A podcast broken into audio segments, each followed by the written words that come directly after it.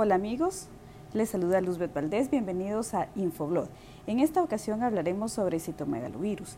Este es un virus de la familia del herpes que lo puedes encontrar en todo el mundo, se está distribuido a nivel mundial.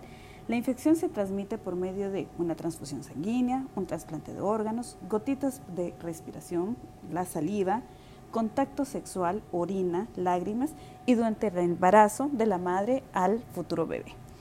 Si te has sentido con, esta, con las siguientes molestias, inflamación de los ganglios, especialmente en el cuello, fiebre, fatiga, falta de apetito, malestar general, dolores musculares, erupción cutánea, que son las ronchas o rash, y dolor de garganta, hazlo saber a tu centro de hemodonación predilecto, ya que este se puede transmitir por tu valiosa donación de sangre y afectar gravemente a pacientes con SIDA, aquellos que necesiten tu sangre en algún trasplante y a los bebés.